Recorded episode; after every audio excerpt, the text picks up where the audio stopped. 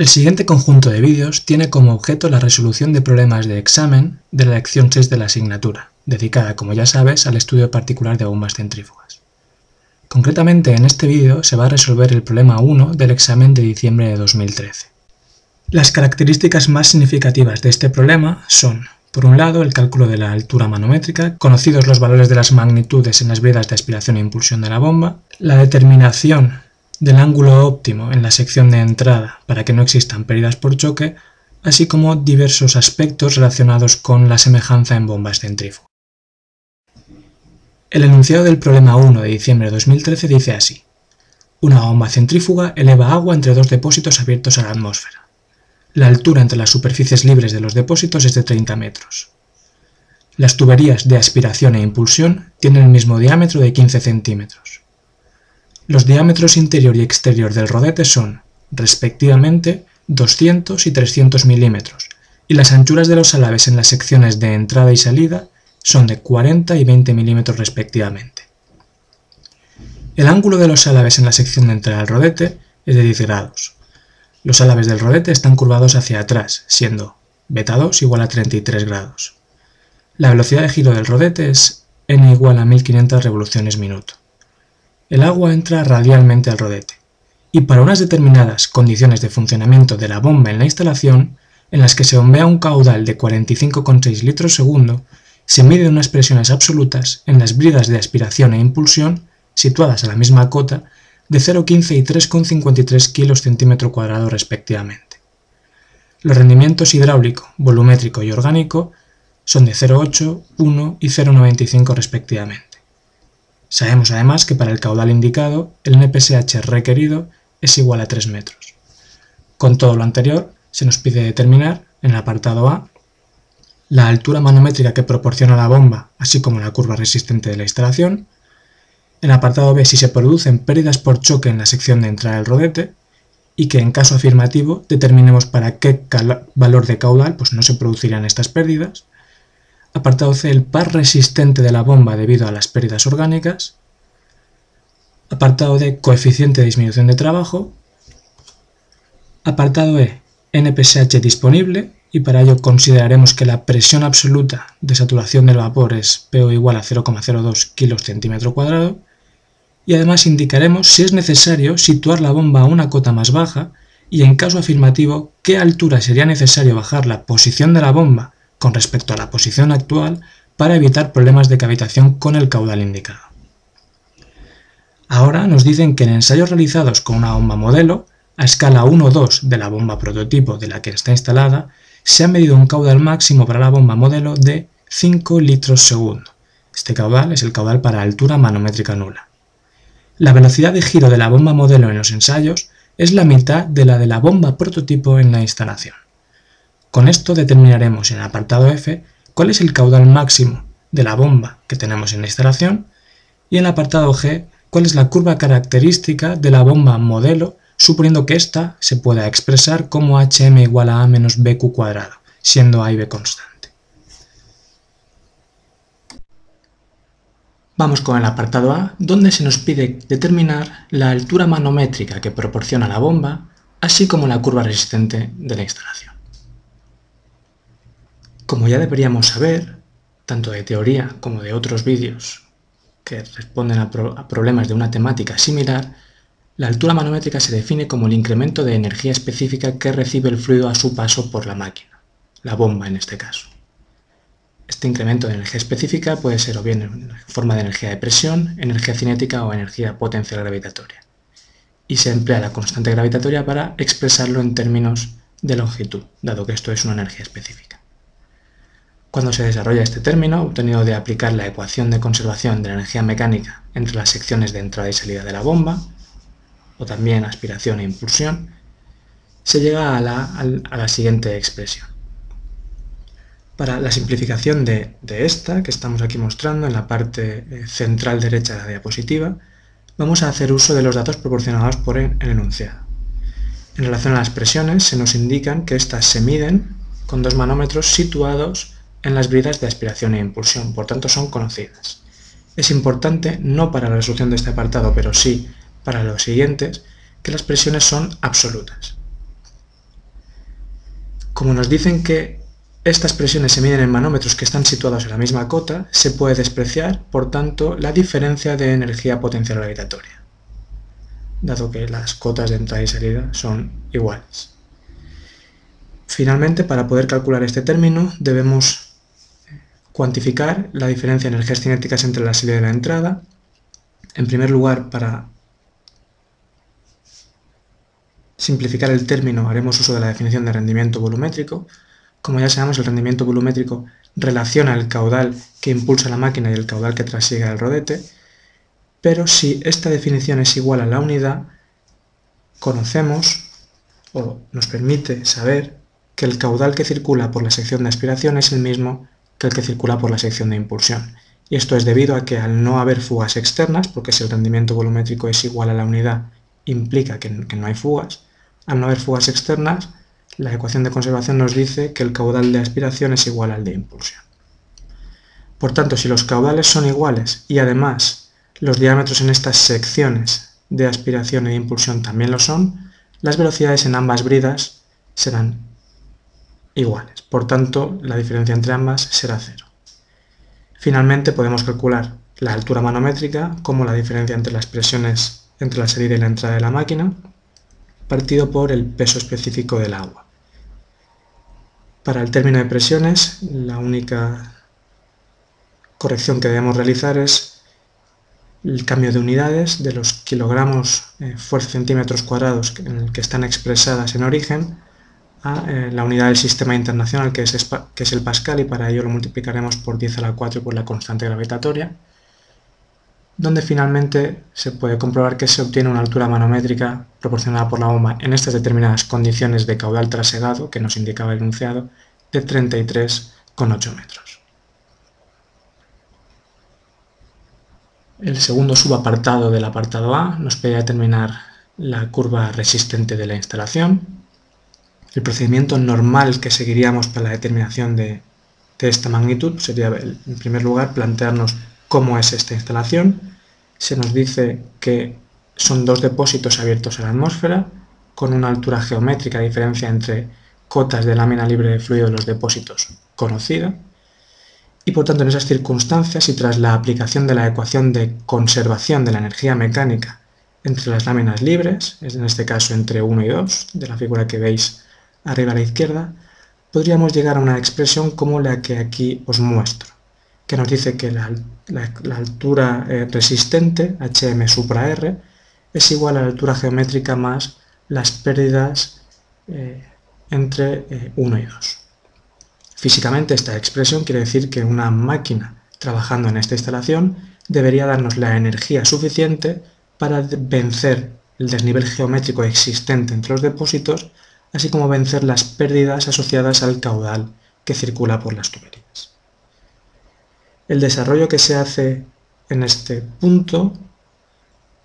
no es más que sustituir la ecuación de pérdidas por la ecuación de Darcy-Weisbach. Sabéis que las pérdidas pueden ser o bien debidas a fricción entre el fluido y las paredes de la tubería, cuantificadas por lambda LD por V cuadrado partido 2G, y pérdidas menores o secundarias asociados a cambios en la configuración del fluido que se cuantifican por una sumatoria de K que también multiplica la energía cinética en la tubería V cuadrado partido 2G. Si se combinan estas dos, se hace uso que eh, las tuberías son de sección circular y por lo tanto eh, el caudal se puede poner como, la velocidad se puede poner como 4Q partido pi de cuadrado, se llega a esta expresión. Además, como las tuberías en aspiración y impulsión tienen el mismo diámetro, se pueden englobar todos los términos existentes en un, único término, ya que eh, la velocidad en toda la tubería será la misma, llegando a esta expresión final, que es la que hemos usado en numerosos problemas resueltos en clase. Ahora bien, lo normal, lo que haríamos en este momento es sustituir los valores de coeficiente de fricción, longitud, diámetro de tuberías y pérdidas secundarias. Lo que ocurre es que nos encontramos que no conocemos ninguno de los datos asociados a las características geométricas de las conducciones, por tanto hay que buscar una alternativa para la resolución del problema. Como veis en la ecuación mostrada en la parte inferior eh, central de la diapositiva, aquí se han señalado algunos términos en rojo y concretamente se han señalado todos aquellos términos que multiplican al caudal al cuadrado. Se engloban dentro de una constante ya que ninguno de ellos, en principio, depende del caudal. Estrictamente hablando, el coeficiente de fricción sería el único que podría depender en cierta medida de este caudal trasegado, si bien cuando el flujo es muy turbulento y por lo tanto se encuentra en la zona hidráulicamente rugosa, la variación del coeficiente de fricción frente al número de Reynolds, que es el que modificaría la variación de caudal, es nula. Por tanto, lo que aquí se ha hecho ha sido expresar esta curva resistente como la altura geométrica más una constante c genérica que multiplica el caudal al cuadrado. Y para poder resolver este subapartado vamos a emplear la definición de que el punto de funcionamiento de la bomba en la instalación es la intersección de la curva manométrica, que en este caso es desconocida, y la curva resistente, que también es desconocida. Pero el punto es el que pertenece a ambas curvas, por tanto, la altura manométrica que, está proporcionando la bomba tiene que ser igual a la altura resistente que está eh, demandando la instalación. Por tanto, si decimos que HMR es igual a HM, que es la que hemos calculado en el subapartado anterior, y operamos en función de C, despejándola, quedaría tal que así, donde como decía, esa altura manométrica son 33,8, la que hemos calculado en el, apartado, en el subapartado anterior, menos el desnivel geométrico de 30 metros y todo eso dividido por el caudal, que ojo hay que expresarlo en, en metros cúbicos segundo, por lo menos para que tenga las dimensiones adecuadas, obteniéndose una constante de pérdidas igual a 1827,5 metros partido metro cúbico segundo al cuadrado. Eso quiere decir que cuando pase un caudal de un metro cúbico segundo por esta instalación, la eh, altura resistente va a ser de 1827 más la altura geométrica eh, metros.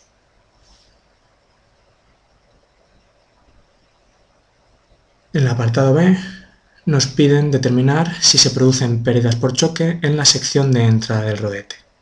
En caso afirmativo nos piden además que determinemos para qué valor de caudal no se producirían estas pérdidas. Para determinar si se producen o no pérdidas por choque en la sección de entrada, debe evaluarse el ángulo que forma la velocidad relativa con la velocidad de arrastre cambiada de signo en la sección de entrada y compararse con el ángulo que tienen los alaves en la sección de entrada del rodete. En la imagen que estáis viendo en la parte inferior, que también se ha proyectado en diversos vídeos explicativos de esta eh, lección, se muestra gráficamente cuándo se producen pérdidas por choque y cuándo no. Aquí se muestran dos tipos de flujo diferente que se podrían corresponder, por ejemplo, con dos caudales distintos para una misma operación de la bomba. En ambos casos el flujo entraría sin rotación al rodete y por lo tanto la velocidad absoluta en la entrada tendría dirección radial y veis que la velocidad de arrastre U es constante en ambas situaciones, dado que eh, solo depende de la velocidad de giro y en principio esta no, la estamos modificando. Veis que para la entrada radial la velocidad absoluta es la misma que la, la componente meridiana de la velocidad, porque no existía perrotación, y por tanto la magnitud de este vector solo depende del caudal que pasa por la máquina. Lo que estamos analizando aquí son la máquina operando en dos caudales diferentes y podemos ver que la velocidad relativa en ambos casos, en el caso que está pintada en trazo rojo, sí producirá pérdidas por choque porque la dirección que forma el flujo relativo en la entrada del rodete impactará sobre los alaves del mismo, mientras que en el caso pintado en trazo negro, la dirección de la velocidad relativa pues, entrará tangente al alave y por lo tanto no producirá pérdidas por choque. Lo que se intenta ilustrar aquí es que el cálculo de el ángulo del triángulo de velocidad es formado por la velocidad relativa y la velocidad de arrastre en la sección de entrada y su comparación con el ángulo que proporciona el enunciado nos va a permitir conocer si existen o no pérdidas por choque. Por tanto, determinamos el triángulo de entrada del rodete. Para ello, decíamos, vamos a calcular, el ángulo que forma W1 con U1, cambiada de signo. Para ello, la relación trigonométrica que se desprende es que la tangente de beta 1 es UM1 partido 1, donde la velocidad de arrastre, como ya sabemos, se calcula como el producto de omega por D1 partido por 2, que ya sabéis que como eh, el dato proporcionado por enunciado no es la velocidad de giro en radianes segundos, sino que nos la da en revoluciones por minuto, hay que hacer la conversión multiplicando por pi partido 30, obteniendo un valor característico en esta sección de 15,78 metros segundo. Y en el caso de la velocidad meridiana, se define como el caudal que circula por el rodete partido por la sección de entrada, que al ser el flujo radial pues, eh, será eh, el producto de pi por d por b por psi 1. El coeficiente de reducción de la sección en la, en la sección de entrada, a falta de datos, como siempre lo tomaremos igual a la unidad en este cálculo. En el caso del caudal que circula por el rodete, se puede eh, definir de acuerdo a la ecuación del rendimiento volumétrico como Q partido este último. Como el rendimiento volumétrico decíamos es igual a la unidad, eso significa que no hay fugas y por lo tanto el caudal que trasiega el rodete es el mismo que se impulsa por la máquina, es decir, el mismo que mediríamos en la brida de impulsión. Operando con valores de enunciado y con psi 1 igual a 1, como decíamos anteriormente, se obtiene un ángulo eh, beta 1, es decir, el ángulo que forma la velocidad relativa con la arrastre cambiada de signo en la sección de entrada, igual a 6,589 grados. Por tanto, al ser este ángulo diferente de los 10 grados que forman los álabes en la sección de entrada, se estarían produciendo pérdidas por choque en esta sección. Con esto habríamos contestado a la primera parte del apartado B. Sin embargo, nos pedían también que si se producían, especificásemos para qué valor de caudal no se producirían. Para ello, como hemos justificado anteriormente, la situación que debe darse es que el flujo entre tangente a los álabes del rodete. Por tanto, la dirección que debe llevar la velocidad relativa con la de arrastre cambiada de signo en la sección de entrada debe coincidir con los 10 grados que forman los álabes del rodete. Por tanto, aplicando de nuevo la relación que se desprende de este triángulo de velocidades, que en este caso serían para las condiciones nominales, por eso se ha incluido un subíndice n adicional a las magnitudes fluidas, tendríamos que la velocidad, la componente meridiana de velocidad absoluta en la sección de entrada correspondiente al caudal nominal, Vm1 partido por U, sería igual a tangente de beta 1 y en este caso beta 1 sería 10 grados. Por tanto, podremos calcular cuánto vale esta nueva componente de la velocidad meridiana, multiplicando la velocidad de arrastre, que se mantiene constante, por la tangente de 10. Posteriormente podemos calcular el caudal que no produce pérdidas por choque o Q n de acuerdo a la ecuación de continuidad como Q partido sección. Operando con el valor de velocidad de arrastre calculado en el apartado eh, anterior,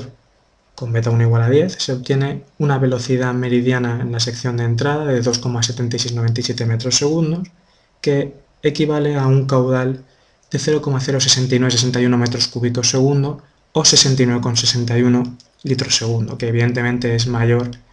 que el caudal que está suministrando la máquina en las condiciones de denuncia. Por tanto, la respuesta a este apartado sería que sí se producían pérdidas por choque y si el caudal que trasegase el rodet fuese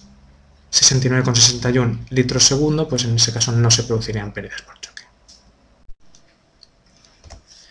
El apartado C nos pide determinar el par resistente en el eje de la bomba debido a las pérdidas orgánicas. Para ilustrar el cálculo de este apartado me ha parecido oportuno reflejar, como podéis ver en la parte superior de la diapositiva, el diagrama de Sankey de una máquina hidráulica funcionando en modo bomba. Como podéis ver, aquí se aprecian las diferentes potencias que entran en juego en el balance energético, como son la potencia de entrada mecánica en el eje de la máquina, la potencia interna o la potencia que precisa el rodete para eh, mover un caudal Q más QF con una energía específica GHM más HL, la potencia intercambiada entre rodete y fluido y finalmente la potencia neta que percibe este último. Como la velocidad de giro omega es constante en todo el proceso, finalmente se puede asociar que cada una de estas potencias características va a llevar asociada un par característico. En ese sentido estaríamos hablando de que la potencia en el eje llevaría asociada el par en el eje, la potencia intercambiada entre rodete y fluido, como sabéis, de la ecuación de Euler lleva asociado el par intercambiado entre rodete y fluido, de la misma manera que la potencia interna pues lleva asociado el par que precisa el rodete. Donde quiero ir a parar es que si lo que buscamos es el par resistente debido a las pérdidas orgánicas, debemos calcular el par producido por las pérdidas que eh, se producen como consecuencia de la fricción entre los elementos móviles y elementos mecánicos, como los cojinetes, prensa estopas, etc. Por tanto, lo que vamos buscando es el cociente entre esa potencia orgánica y la velocidad de giro. Una vez representado la magnitud que queremos calcular, llegar hacia ella es relativamente fácil y no hay un camino que sea único. El que os propongo yo aquí es el siguiente. Se trata de la combinación de la ecuación de eh, potencia en el eje, que tiene como resultado, como podéis ver aquí, la suma de las potencias interna y orgánica, conjuntamente con la ecuación de rendimiento orgánico, que se define como el cociente entre la potencia interna y la potencia en el eje. Yo en el numerador de esta expresión he operado de esta manera para dejar el rendimiento hidráulico orgánico perdón, como la diferencia 1 menos la diferencia de la potencia orgánica y la potencia en el eje. Todo esto con objeto de representar esa potencia orgánica como 1 menos el rendimiento orgánico por la potencia en eje. Por tanto, para poder resolver el problema es preciso calcular en este caso la potencia en el eje. Y para ello pues acudiremos a la expresión de rendimiento de una bomba centrífuga que como ya sabéis se puede poner como el cociente entre lo útil que se lleva la bomba, que en, términos de potencia es la cantidad ROGE QHM, partido lo que nos cuesta conseguir esa potencia que es la potencia en el eje. Como ya sabemos, el rendimiento total se puede expresar como el producto de los tres rendimientos característicos, orgánico, volumétrico e hidráulico. De esta manera podéis operar con datos de enunciado y obtener una potencia en el eje de 19.895 vatios, una potencia orgánica de 994,73 vatios que finalmente nos lleva a un par resistente debido a las pérdidas orgánicas de 6,33 Nm. Pasamos al apartado D que nos pide determinar el coeficiente de disminución de trabajo. La resolución de este apartado es ya una resolución clásica que se ha empleado en multitud de problemas resueltos en clase, así como también numerosos que, se encuentran en, los vídeos eh, publicados en el blog de la asignatura. Recordamos brevemente que el coeficiente de disminución de trabajo relaciona las alturas útil con número finito de álabes y útil con número infinito de álabes, es decir, marca la relación que hay entre flujo perfectamente guiado y cómo sale realmente el flujo, y que si se combina la definición de coeficiente de disminución de trabajo con el rendimiento hidráulico que relaciona la altura manométrica con la altura útil real, es decir, la intercambiada entre rodete y fluido con número finito de álabes, se puede deducir una expresión para esta magnitud como la que veis en la parte central de la diapositiva. Altura manométrica partido rendimiento hidráulico por altura útil con número infinito de álabes. Por tanto, nuestro problema en este apartado se reduce al cálculo de esta última, ya que tanto altura manométrica como rendimiento hidráulico son conocidos.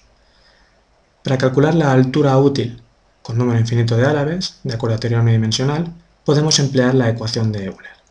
Recordemos que la teoría dimensional nos dice que el flujo abandona el rodete perfectamente guiado. Es decir, estaríamos calculando la altura que intercambiaría el rodete con el fluido en el caso de que el flujo saliese perfectamente guiado. Y esto se puede escribir de acuerdo a la diferencia de productos entre la velocidad de arrastre y la componente azimutal de la velocidad absoluta, evaluada entre salida y entrada. Como el enunciado reza que el fluido entra radialmente al rodete, es decir, que no existe perrotación, se puede eh, despreciar el contenido de la componente azimutal de la velocidad absoluta en la entrada, v 1 igual a 0, y por tanto la altura útil con número infinito de álabes se reduce a calcular las magnitudes asociadas al triángulo de velocidades en la sección de salida, velocidad de arrastre y componente azimutal de la velocidad absoluta. Aquí sabemos que la velocidad de arrastre, de la misma manera que lo hemos hecho en el apartado B para el triángulo de entrada, se puede poner con el producto de omega por D2 partido por 2, que operando convenientemente para expresar la velocidad de giro en revoluciones por minuto, se puede llegar a un resultado de 23,56 metros segundo. En el caso de la velocidad meridiana, definida por la ecuación de continuidad como el cociente entre caudal que atraviesa el rodete y sección de paso, sabiendo que el caudal que atraviesa el rodete es Q partido rendimiento volumétrico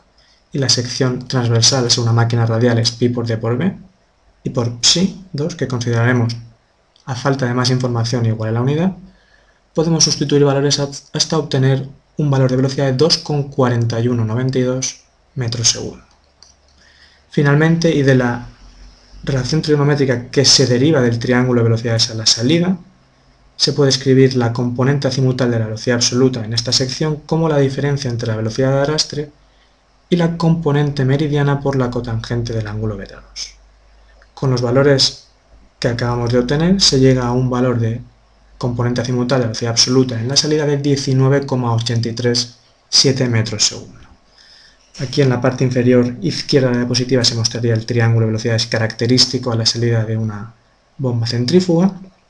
donde como decíamos se puede apreciar claramente dónde sale la relación trigonométrica que se muestra eh, aquí. Finalmente, resulta en una altura útil intercambiante rodete y fluido con número infinito de álabes de 47,64 metros, lo que operando con la expresión inicial del coeficiente de disminución de trabajo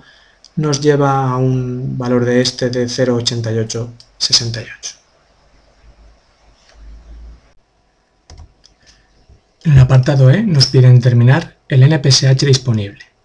Para ello consideraremos que la presión absoluta de saturación del vapor es 0,02 kilos centímetro cuadrado. Además debemos indicar si es necesario situar la bomba a una cota más baja y en caso afirmativo, qué altura sería necesaria bajar la posición de la bomba con respecto a la posición actual para evitar problemas de cavitación con el caudal indicado. En este punto recordamos la definición de NPSH disponible. Este se define como la energía mecánica expresada en forma de metros disponible para que la máquina trabaje sin cavitación. La definición de NPSH disponible la estáis viendo ahora mismo en la parte central derecha de la diapositiva.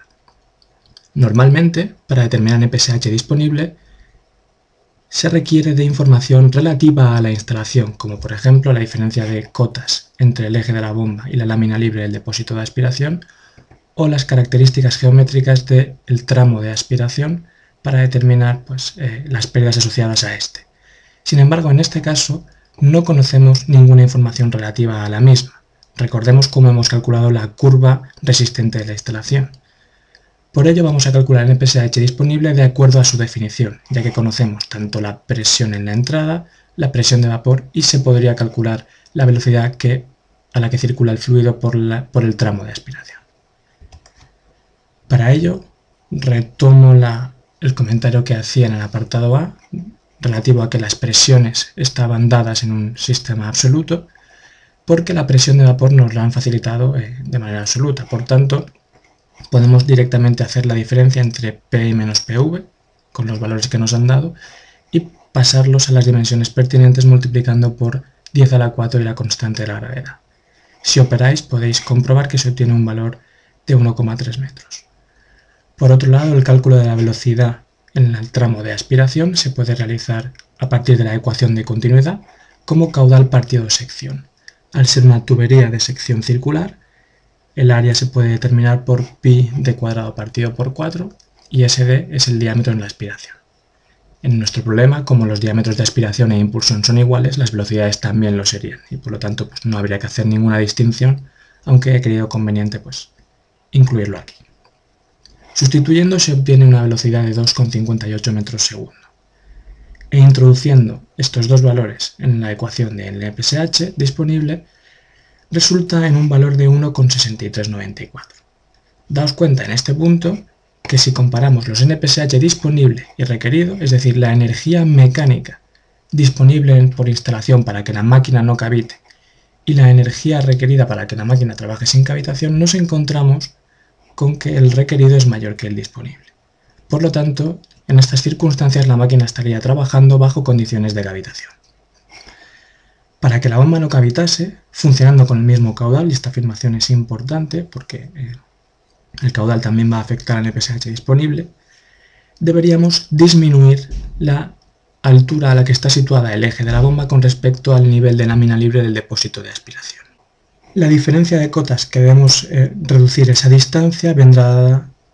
como es lógico, con, por la diferencia entre NPSH disponible y requerido. Es decir, debemos aumentar el NPSH disponible, para ello disminuimos esa diferencia de cotas y debemos hacerlo tanto para igualar el NPSH requerido. Si realizáis esa operación, obtendréis un valor de 1,36 metros, eh, con signo negativo por eh, cómo lo hemos definido, aunque intuitivamente lo que estamos haciendo es reducir esta altura en 1,36 metros. Si hacemos, si hacemos eso, lo que estaremos, a lo que estaremos llegando es a que tendremos un MPSH disponible de 3 metros que será igual al MPSH requerido y por tanto estaríamos en el límite de la cavitación, en el punto de cavitación incipiente. Para finalizar el problema, ahora nos dice que en, ensayos realizados con una bomba modelo a escala 1-2, modelo prototipo de la que está instalada, se ha medido un caudal máximo para la bomba modelo de 5 litros segundo. Este caudal obviamente se corresponde con el caudal para altura manométrica nula. La velocidad de giro de la bomba modelo en los ensayos es la mitad de la velocidad de la bomba en la instalación. Con eso nos piden determinar dos apartados. En el apartado F, concretamente nos pide determinar el caudal máximo que podría proporcionar la bomba que se encuentra situada en la instalación. Para ello, pues vamos a proceder a una resolución gráfica antes de pasar a la analítica Daos cuenta que estas gráficas no están eh, proporcionadas, es decir, estas curvas no se corresponderían con las curvas eh, reales de, este problema, pero lo que nos tenemos que quedar es con la idea que hay detrás de ellas, y es que si tenemos dos bombas, una modelo y una prototipo, en este caso la bomba, eh, la bomba cuya curva está representada en trazo verde se correspondería con la que tenemos en la instalación, y la azul sería la bomba modelo, que gira a la mitad de velocidad y está escalada a la mitad también, por lo tanto tendremos unas menores prestaciones. Si conocemos que el caudal máximo eh, suministrado por esta bomba modelo es una determinada cantidad, en este caso 5 litros segundo, pues por condiciones de semejanza seríamos capaces de determinar cuál es el caudal máximo que podría dar la bomba situada en la instalación. Para ello vamos a asumir que estas dos máquinas, la modelo y la prototipo, funcionan en condiciones semejantes. Si funcionan en condiciones de semejanza, sabemos de las sesiones teóricas de la asignatura que las relaciones para la altura manométrica, potencia, par y rendimiento dimensionalizados solo dependen del coeficiente de caudal. Una familia de bombas semejantes tiene en común que la curva adimensional es la misma. Por tanto, podemos determinar los puntos semejantes a partir de la igualación de los coeficientes adimensionales. Para ello aquí tomaremos como criterio de signos los subíndices 1 y 2 para prototipo y modelo respectivamente. Igualaremos los coeficientes de altura y caudal puesto que son los necesarios para resolver el problema. Operando con estas dos condiciones se llega a las siguientes relaciones para altura manométrica y caudal entre las bombas prototipo y modelo respectivamente. Como decíamos, la relación de diámetros y la relación de eh, velocidades de giro es en ambos casos igual a 2, por tanto de aquí resultará un 2 a la cuarta que es igual a 16.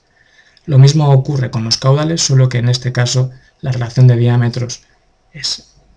2 al cubo 8 y la relación de velocidades sigue siendo igual eh, a 2, por tanto resulta también 16. Por lo que finalmente podemos deducir que si el caudal máximo proporcionado por la bomba modelo, que habíamos determinado con el subíndice 2, es igual a 5 litros segundo, pues en este caso el punto homólogo, es decir, el que tiene el mismo rendimiento de la bomba prototipo, será 16 veces este caudal, lo que resulta en 80 litros segundo. Ese sería el caudal máximo, el caudal de altura manométrica nula, para la bomba que tenemos actualmente en la instalación. Finalmente, el apartado G nos pide determinar la curva característica de la bomba modelo, suponiendo que ésta puede expresarse como una curva de altura manométrica igual a A menos BQ cuadrado, siendo A y B constantes. En principio, el planteamiento de este apartado es relativamente sencillo. Si debemos o queremos calcular una curva con esta expresión que tiene dos constantes en su definición, debemos determinar dos puntos de funcionamiento de altura manométrica y caudal para la bomba modelo. A priori solo conocemos un punto. Ese punto sería el que nos acaban de proporcionar en el apartado anterior, en el apartado F,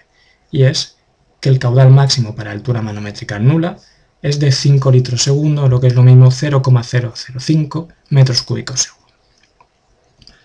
¿Cómo determinamos otro punto de funcionamiento que nos permita determinar las constantes A y B de esta curva? Pues siguiendo el hilo marcado en el, apartado anterior,